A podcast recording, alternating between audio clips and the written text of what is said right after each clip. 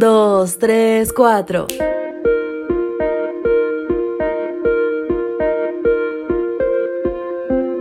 Era lógico que se dijera Tomás y su hermano gemelo.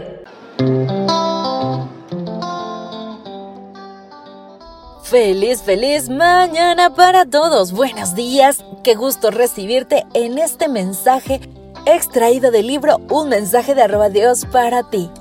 Comenzando con nuestra maravillosa mañana, vamos a abrir las escrituras en Juan 20:24. La Biblia dice, Tomás, uno de los doce discípulos al que llamaban el gemelo, no estaba con ellos cuando llegó Jesús.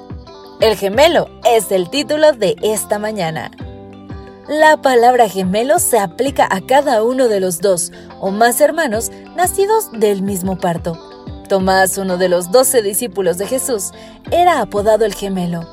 Por eso, sería lógico suponer que Tomás debió haber tenido un hermano que nació con él en el mismo parto, igual a él.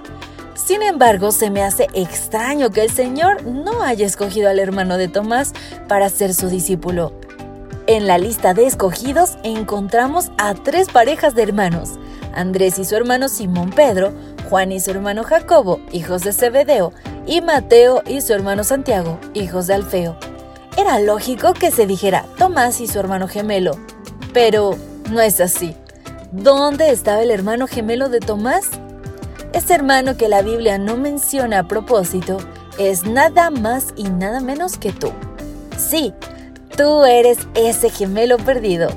Tú y yo somos ese hermano gemelo, al menos en lo que respecta a la característica distintiva de Tomás.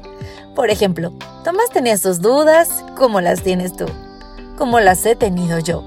Por eso, él es nuestro gemelo, porque en cuanto a interrogantes e incertidumbres, nos parecemos mucho. Pero Jesús aceptó a Tomás con todo y sus dudas. Cuando Tomás dice que necesita meter las manos en las heridas de Jesús, este no lo reprende, sino que lo invita sin censura alguna para que lo haga. Mete aquí tu dedo y mira mis manos y trae tu mano y métela en mi costado. No seas incrédulo, cree. Juan 20, 27. Jesús le dijo a Tomás y te dice a ti hoy, yo te acepto tal como eres, con tus dudas e inseguridades. Si lo deseas, ven y averigua. Cómo me agrada ser el gemelo de Tomás. Me siento feliz al saber que Jesús me ama y me acepta con mis dudas. Tomás, cuando se encontró cara a cara con Jesús, no fue capaz de llevar a cabo el experimento. Le bastó con ver a Jesús, se echó a sus pies y exclamó, Mi Señor y mi Dios, como dice Juan 20, 28. Sé que tú has pasado por esas circunstancias muchas veces, cuando el alma está cargada de dudas, pero hoy puedes encontrarte con Jesús y revivir la llama de la fe.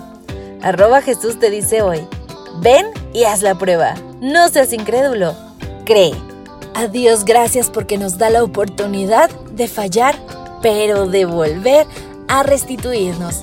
Así que hoy no te quedes con la incredulidad. Da el paso adelante, da el paso de fe. Este es un mensaje de arroba Dios para ti. Hasta la próxima. Gracias por acompañarnos. Te esperamos mañana.